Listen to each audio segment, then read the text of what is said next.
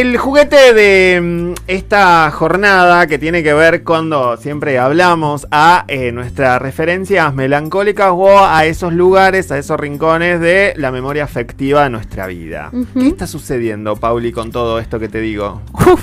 Uf, un montón de, ton- un montón de todo. Bueno, este 12 de julio, Sí. Eh, que fue Que el fue martes, el ¿verdad? martes. El martes 12 de julio eh, se cumplieron 60 años del primer show de los Rolling Stones. ¿Sabían eso? Es decir, que esta banda cumplió 60 años en el escenario. Es decir, que yo no 60 sé, años. Pero para mí es la banda que más años lleva, por lo menos de manera internacional. No sé, esto no es un dato, sino es una percepción. Claro. Em, La historia de Feria de Besos. el 12 nos regimos por eso, al pedo hemos estudiado.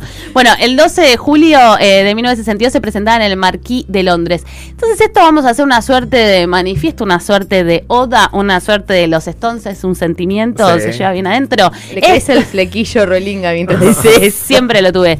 Esto entonces es eh, una breve introducción y un Sí. repaso por algunas cuestiones que nos han dejado y nos siguen dejando los Rolling Stones en nuestra historia. Vamos a cortinear porque yo si no así no puedo. A ver. Muy bien. Bueno. Bueno, ahora sí estás, Pauli. Ahora sí. Ahora, Ahora sí. ahora sí, siento, chiquis. Ahora te siento. ¿Qué relación tienen ustedes con los Stones? Bueno, yo no mucha. A ver. Yo no mucha. He tocado siempre de oído y mucho más de look. En el momento previo a la Facu, por ahí, estaba en un hippie medio rolinga. Pero con Mira. bandas que eh, callejero, ¿me entendés? por dónde era la sí, línea. sí, ¿me sí, entendés? nacional. Como muy nacional de esa época. Sí, sí, muy respetable, porque yo estaba en esa también, a mí. Vos estabas en esa gracia. Yo era del otro bando. Oh, esa sería emo. Sí. No te puedo creer. No, te No, puedo no era creer. emo, pero Vestida era de negro con buzos gigantes andaba. O sea, ya. Ah. o sea, ahora. Seguís en El cortecito nene malo. Vos, Cholo, tuviste momento Rolinga, Rolling Stone. Tiene muchos va- Pasó por todo. Pasó por todos los looks. Pasó por todos los looks. Claro. Bueno, ¿quiénes son? La verdad que contar ver. esto, pero siento que ustedes no lo saben. Así que lo voy a hacer. O sea, les juro, o sea, esto no está forzado. Explicando la Yo historia. cuando estaba armando esto decía como, es cierto que no Es sabe. cierto, es Bueno, ahí ven cómo me siento yo cuando explico María la del barrio. No, pero Mariela del Barrio la hemos visto. Y Stranger. Things, si ustedes no saben. Stranger Things, Stranger Things, Stranger Things. Me gusta, estás hablando ya rolinga. Está bueno que hablemos en ese tono. Ahora en este momento faltan las birras, pero Stranger Things. Bueno, ¿qué pasa con los Stones? Dale. En principio surgen por un interés muy compartido. ¿Sabían eso ustedes en Mick realidad? Jagger con quién? No, no solo Mick Jagger, eso es lo que se cree, porque Ahí es va. el front. Pero Sí. en realidad los Stones surgen por un interés compartido hacia el blues. Sí, Ah. o sea, ellos son de Inglaterra, por si no lo saben. ¿Lo sabían? Sí, eso sí, Ah, mal. tampoco somos tan burras. No, no, está bien, yo no juzgo. Y mm, bueno, en realidad sí.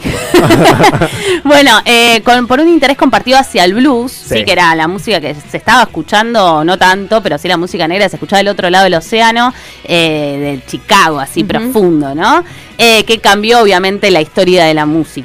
Y eh, los Stones se nombran como Stones, como Rolling Stones, cuando Brian Jones, guitarrista y multiinstrumentista inglés, o sea, tocaba todos los instrumentos, era un fucking genio, Ajá. eh, y uno de los fundadores los Stones, en una llamada para pedir aquella fecha, el 12 de julio, eh, le dicen, bueno, ¿y ustedes cómo se llaman? Y en ese apuro por responder, ve el disco de Moody Waters, que es un blusero estadounidense mm, de los más ¿Qué se importantes. Moody Waters. Que, eh, y el primer tema que ve en ese vinilo es Rolling Stones. Ah, mira. O sea, que es el tema, eh, o sea, los Rolling Stones llevan el nombre de eh, una canción de Moody Waters. Y cuando van a grabar una vez en Estados Unidos, que se acercan a, a un estudio de grabación, ya eran los Rolling Stones, se lo cruzan a Moody Waters pintando una pared, o sea, su ídolo, ¿me entendés? Claro, o sea, era como totalmente. Bueno, eh, y así es como eh, se, se llaman. Bueno, aquella primera formación del 12 de julio estaba Stewart, que era el tecladista, Mick Jagger, Kate Richards, eh, Dick Taylor, que era el bajista en ese momento, y Tony Chapman. Y aparte de Brian Jones, obviamente. Aquel 12 de julio tocaron todos covers, ¿sí? de todas bandas de, de blues, eh, y algunas incluso hasta lo siguen tocando ahora, como eso es re loco. Incluso hace no mucho sacaron un disco todo homenaje a, al blues, digamos. Eh, entonces, la formación final, un par se fueron, otros llegaron, pero el quinteto, digamos, que fue como Sí. el que estuvo más tiempo, fue Brian Jones, bueno, en realidad él murió a los años, ahora vamos a hablar de eso, Jagger, Keith Richards, eh, Bill Wyman y Wyman, perdón, y eh, Charlie Watts, ¿sí? Sí. Que dio lugar a lo que se sostuvo y fue los Stones durante mucho tiempo. En el 93, Wyman se va y entra Ron Wood en el 75 como guitarrista. Ron Wood tampoco lo ubican, ¿no? No. No importa, no es importante, aunque sí, pero entiendo. Muy bien, ¿por qué tanta fama? Ah. Nunca dijeron por qué esta gente está hace tanto tiempo. Porque se transfunden sangre de jóvenes. No. No solo por eso, eso es porque vivieron tanto Ah. tiempo. Pero los Stones tienen como más de 50 discos de entre estudios, recopilaron un montón de cosas que grabaron tema como mil veces, lo refritaron porque bueno, y sí, chiquis, o sea, 60, años, no, no tenés tantas ideas. 60 años. O Aleteando. sea, se te van. Son dueños de grandísimos hits y demás cuestiones. Para mí, o sea, tienen algo, pero esto es como muy del, del sentimiento, ¿no? Pero yo creo que pudieron, eh, pudieron tejer un puente como muy interesante entre Inglaterra y la música estadounidense, Mm. negra y con mucho respeto. Mm. Que de hecho se confunde eh, y hay veces que algunos integrantes se adjudica como que sus orígenes son eh, de Estados Unidos. Claro, se confunde porque en realidad se apropiaron incluso más que algunos, tipo había yankees tocando música country y ellos ingleses, o sea, fanáticos de Chuck Berry, Claro. Robert Johnson. eh, Y también eh, fueron, hay algo que tienen ellos en eh, como la vinculación con la clase política, Pauli, no sé vos cómo te llevas con eso, pero digo, en un momento, más allá de que en los 90 acá era todo bastante frívolo, eh, sí es cierto que eh, se cono- no sé, con Valeria Massa, después con Carlos Menem, como que estuvieron cerca durante mucho tiempo de un sector de la clase política acá de este país. Y es que en realidad ellos la primera vez que vienen, vienen en los 90. Mm. Entonces como que un poco mm, no entendían nada. Han tocado, parece, para Pablo Escobar, no está muy confirmado. Como que yo creo que no... No son personas necesariamente politizadas, han sido personas muy bohemias, pero ahora son personas ricas. Claro. Y Jagger es un señor inglés lleno de dinero, en- en un po- poco distinto, per- un perfil diferente, digamos, que Richards, pero en realidad Claro, puede ser, puede ser. No está necesariamente asociado con grandes luchas, ni han Claro. acompañado Claro, grandes luchas. no es verdad. Rogelio Aguas. La verdad que no. Entonces, ni, ni- no sé, ni Pablo Milanés, no, chiquita, en otro plan. No, no, claro, Ellos claro. hicieron. Eh, hicieron, claro, totalmente. Aparte. Bueno, entonces, mitos y verdades de los Stones. A ver. A ver. En los Stones hubo varias traiciones. Oh. Sí, eso no sé si sabían. Del tipo interna. Sí, como uno salió con la ex de tal y así. Oh. Pero esta es la más picante. No te puedo creer. Está bien esa también. Uno salió con la ex del otro y eso ha sucedido varias veces. Una es una de las novias así más importantes, una de las grandes mujeres de los Stones, eh, fue Anita Pallenberg, ¿sí? Que fue la novia de Brian Jones durante mucho tiempo. Brian Jones, este muchachito que nombró la banda, como Sí. decíamos. Brian era novio de ella y viajan a Marruecos con Kay Richards. Sí. Ajá. Brian tiene un ataque de asma, un rubio con muchos problemas de salud, se ve. Sí. Lo dejan en un hospital ahí porque estaba con tos, chiquis. Tenía ahí unos problemitas de, de Al salud. nivel me tengo que internar. Pero en. Marruecos, ¿ok? En, en, eh, se muere en los 69, esto habrá sido 67 por ahí.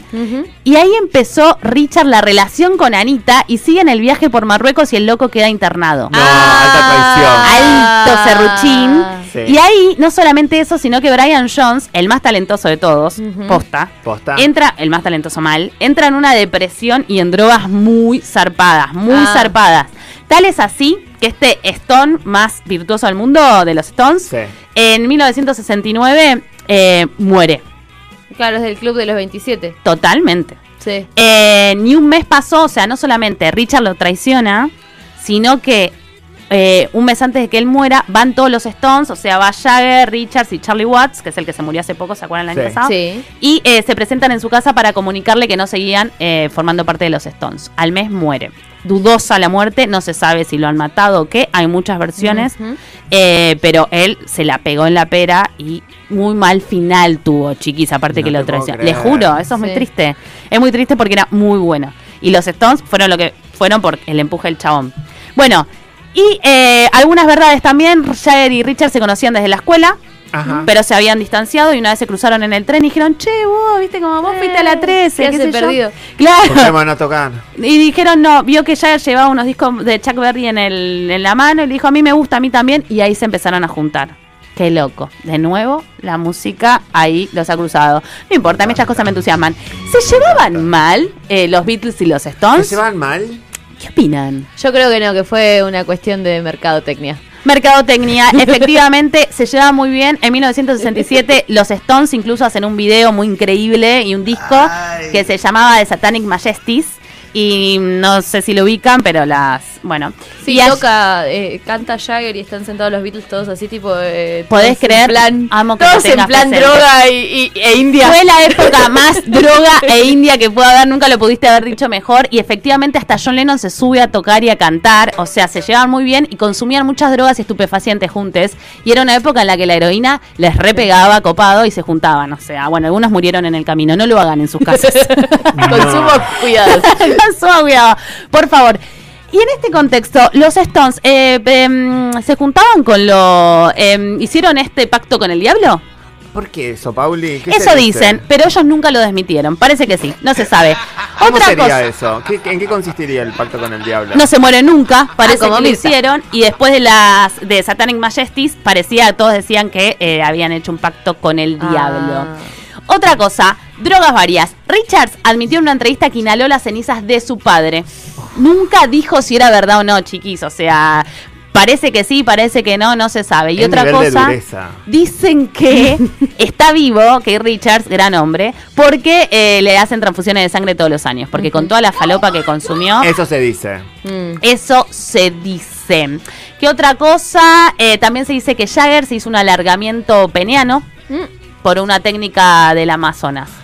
Es muy polémico, Pauli, que alrededor de una banda se generen tantísimos mitos. Bueno, es verdad que son 60 años. Eh, ¿Saben tenés qué? tiempo para la pavada. ¿Y qué otra cosa? Es un mito, pero para mí es una realidad. ¿Es la Argentina la patria Stone? Sí. Oh. es. ¿Por qué? Ah, que mi Porque mi es eh, acá es incomparable lo que pasó, o sea, hubo un tribus urbanas, una estética, bandas que intentaron imitarlo, o sea, de todo. Y, e incluso tienen un video que se llama Bridges to Buenos Aires. O Ah. sea, que es un disco que se grabó, eh, un video que se grabó acá.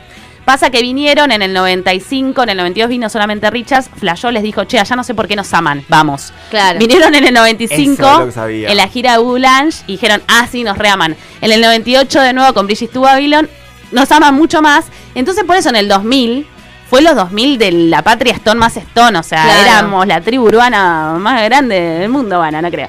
Pero era, éramos, era mucha gente y así salieron muchísimas bandas que intentaron imitarlos. Y recuerden esto, escuchemos el audio de esta banda.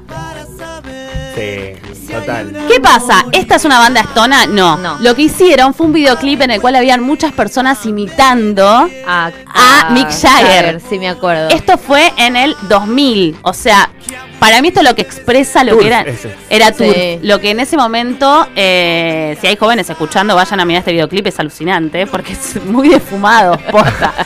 es muy defumado.